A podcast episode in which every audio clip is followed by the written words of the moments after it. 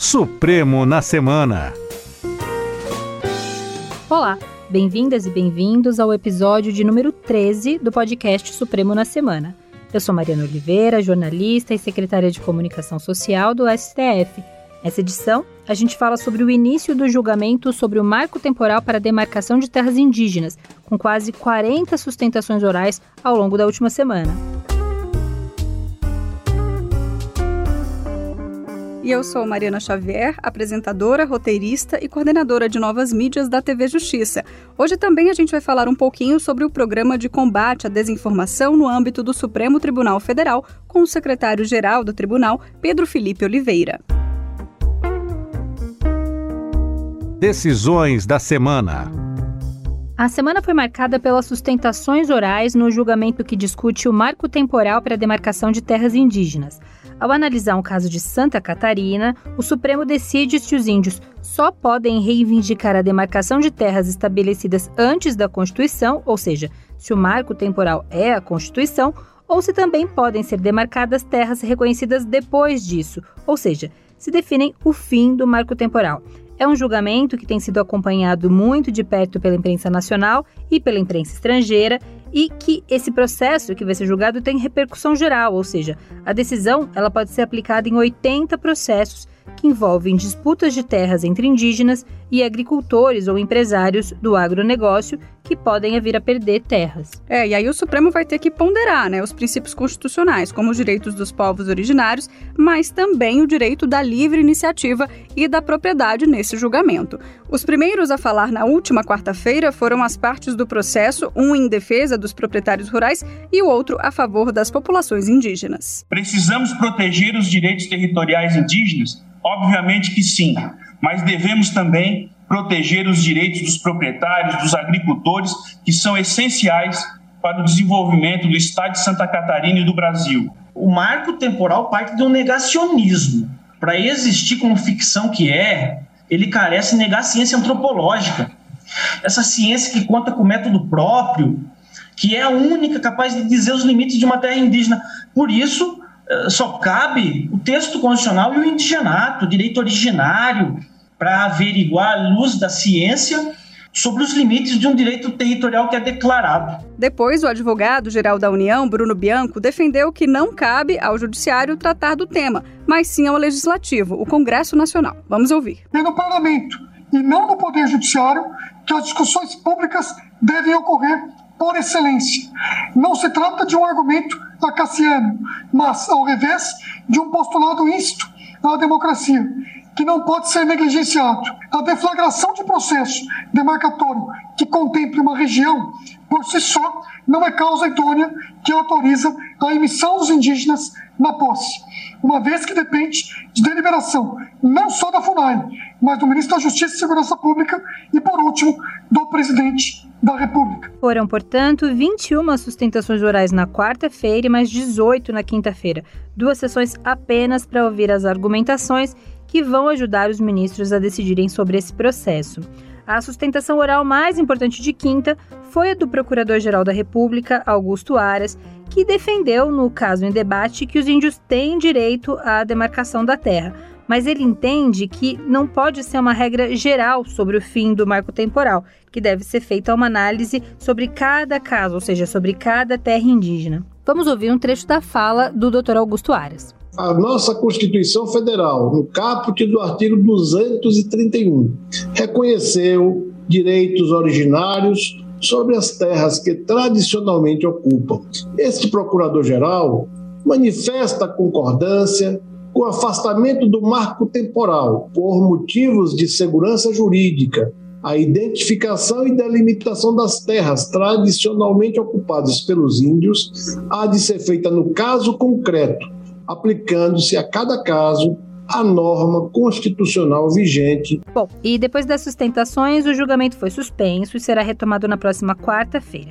Importante lembrar que o ministro Faquim já votou sobre isso no plenário virtual e em um voto bastante consistente. Ele foi contra o marco temporal e entendeu que, abre aspas, a perda da posse das terras tradicionais por comunidade indígena significa o progressivo etnocídio de sua cultura, fecha aspas, e que para ele o marco temporal fere a Constituição.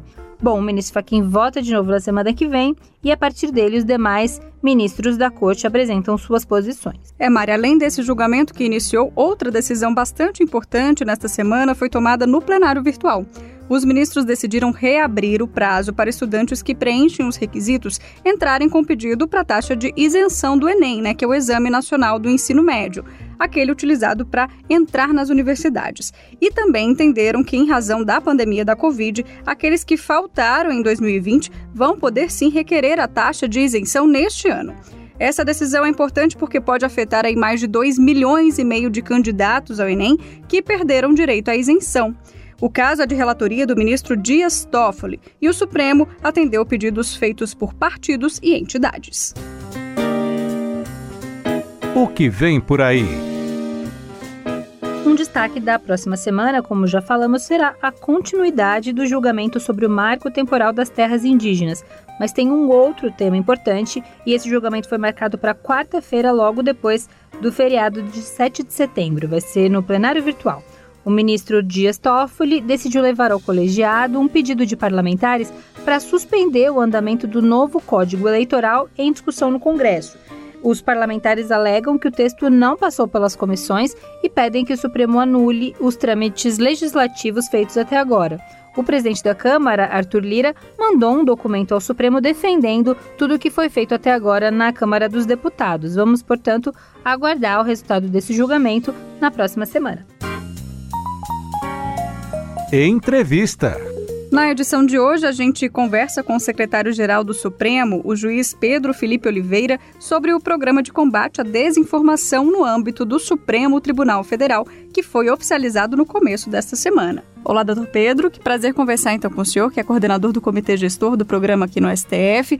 E a minha primeira pergunta é básica, mas tem muita gente falando sobre isso nas redes sociais. Então, por que, que o Supremo precisa de um programa de combate à desinformação? Olá, Mariana Xavier. Olá, Mariana Oliveira. Um prazer imenso estar conversando com vocês e com os ouvintes, a quem também cumprimento, sobre um tema tão importante. É importante nós depurarmos o contexto. A desinformação sempre existiu, mas é importante também entendermos a dimensão que a desinformação atinge nesse contexto atual, que eu costumo chamar de revolução digital. É, no momento atual, nós estamos é, vivendo uma, uma transformação em que diversas ferramentas tecnológicas, como a internet, a inteligência artificial, que já existiam há muitos anos, deixaram de ser fontes secundárias de produção de informação para se tornarem fontes primárias de produção da informação, de políticas públicas, de decisões administrativas, de decisões judiciais, e isso torna o ambiente da desinformação muito mais dinâmico, muito mais polarizado e muito mais eficaz do que nós costumávamos ver algumas décadas atrás. E quando nós aplicamos esse referencial para o contexto do Supremo Tribunal Federal, nós vemos um aumento expressivo de notícias falsas ou deturpadas sobre decisões e sobre os próprios ministros, atribuições de falas, a, que, que não aconteceram a ministros, diversas interpretações equivocadas, diametralmente opostas sobre o que está escrito nos acórdãos e nas decisões do Supremo Tribunal Federal, e isso circula de uma maneira muito mais rápida, de uma maneira muito mais fácil, porque hoje nós temos as redes sociais, nós temos os aplicativos com a possibilidade de encaminhamento em massa de mensagens, enfim, e nós entendemos aqui no Supremo, em virtude desses aspectos, que era o momento de um reforço institucional sobre o monitoramento da, de como essa desinformação acontece, algumas reações, algumas contramedidas de trazer informações claras, reais, objetivas, verdadeiras sobre alguns pontos que têm sido conversados na, nas redes sociais e, de maneira geral, proporcionar debates, proporcionar discussões, proporcionar ações e parcerias com instituições públicas e privadas sobre esse tema, trazendo isso um, trazendo um, um programa que atua não na parte judicial, mas sim na parte administrativa do Supremo Tribunal Federal. O presidente Fux determinou a instauração desse programa e estabeleceu um comitê com secretários do tribunal das mais diversas expertises, da comunicação social, da difusão da informação, da área de tecnologia da informação, entre outros, para que todos juntos nós possamos fazer um trabalho de reforço é, nesse programa. Doutor Pedro, é, eu quero eu vou fazer uma pergunta polêmica, porque o Supremo também recebeu algumas críticas sobre o programa de combate à desinformação, dizendo que agora o Supremo vai decidir com esse programa o que é verdade e o que é mentira. Mas é importante que se entenda, né, como o senhor mesmo já disse, que não vai haver decisões judiciais no âmbito desse programa. É um programa é, institucional de ações e medidas. E que a intenção, por óbvio, não é estabelecer o que é verdade, certo?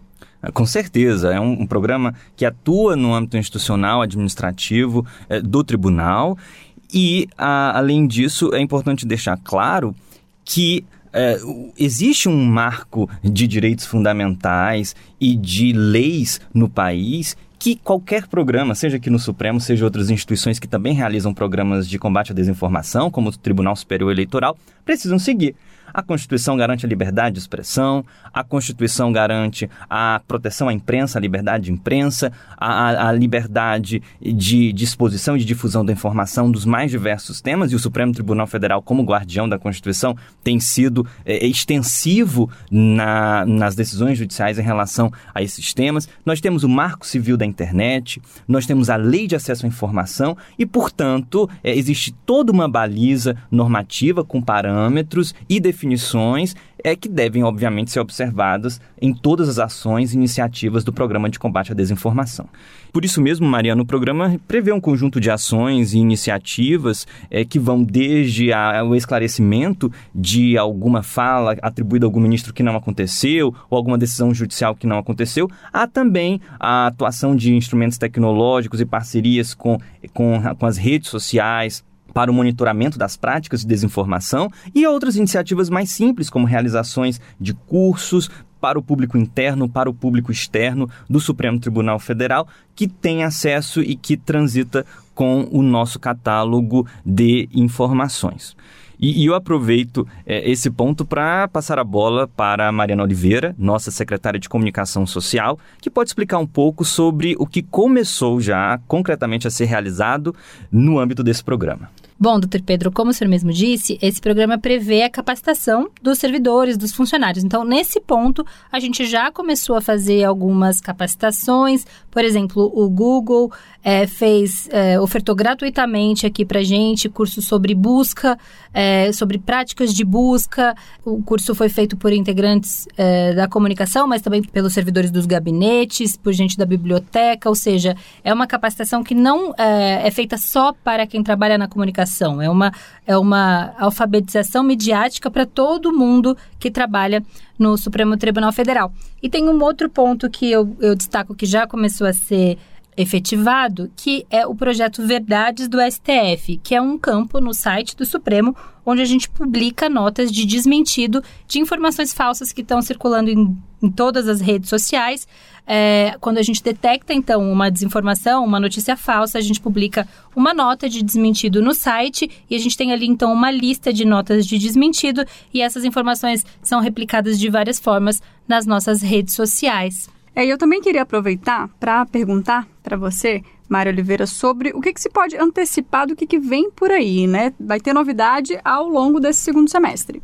Bom, pois é, é não dá para falar exatamente quais ações vão ser feitas agora, porque a gente vai divulgar na medida em que elas ficarem prontas. Mas a, a estratégia, de modo geral, vai ser fazer circular nas redes sociais informações verdadeiras e positivas sobre o Supremo, lembrando quais foram as decisões mais importantes que o tribunal tomou ao longo das últimas décadas, o papel do Supremo para o fortalecimento da democracia, rebater, é, a ideia é essa, rebater a desinformação com informação verdadeira, né? Fazer circular na rede informação correta e verdadeira sobre o Supremo.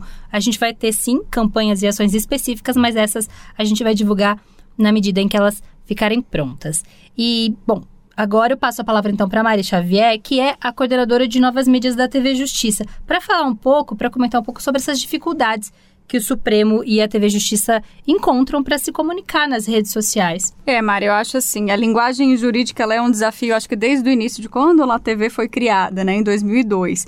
E isso também se reflete hoje em dia nas redes sociais. O nosso papel é justamente traduzir esse juridiquês, né, que é muito difícil para as pessoas que não estão acostumadas com essa linguagem entenderem, por exemplo, as decisões ou uma fala do ministro no plenário. Então é isso que a nossa equipe também de redes atua, né? Busca aproximar então o judiciário da população por meio de uma linguagem mais acessível, mais dinâmica, mais fácil de ser entendida, né? Interessante esse ponto, porque aproximar o judiciário da sociedade é inclusive uma das metas da atual gestão, especialmente com o programa Corte Digital, que pretende tornar o Supremo mais acessível. Inclusive, hoje nós temos já várias iniciativas na própria TV Justiça que tentam aproximar justiça e internet à população, não é isso, Mariana? É verdade. Eu apresento aqui na TV Justiça toda quinta, ao vivo às sete e meia da noite, um programa chamado Tá na Web, que é um programa que a gente mostra um pouquinho sobre as tendências de busca na internet. É todo baseado no Google Trends, né? Que é uma plataforma do Google que ranqueia aí os assuntos mais buscados ao longo do dia. Né? O que tem sido dito, quais são as questões ligadas também ao judiciário e o programa tem também esse foco, né, de no combate mesmo à desinformação. O segundo bloco eu falo só sobre fake news. A gente desmistifica muita mentira que está sendo falada nas redes sociais. E além disso, também no Instagram a gente tem uma editoria semanal, que é a nossa editoria hashtag Era Fake, que a gente está sempre desmentindo uma é, fake news aí que rodou nas redes sociais e que está na internet. Então é isso. Eu acho que o esforço é coletivo no combate à desinformação. Bom, e depois dessa conversa, o Supremo na Semana fica por aqui. Esse podcast tem a produção da Secretaria de Comunicação do STF com o apoio da Rádio Justiça. Se você tem alguma sugestão ou crítica, mande um e-mail para sco.stf.jus.br. Esse episódio foi apresentado pela Mariana Xavier e por mim, Mariana Oliveira. A edição é do Daniel Leite. Obrigada pela companhia e até o próximo episódio. Supremo na Semana.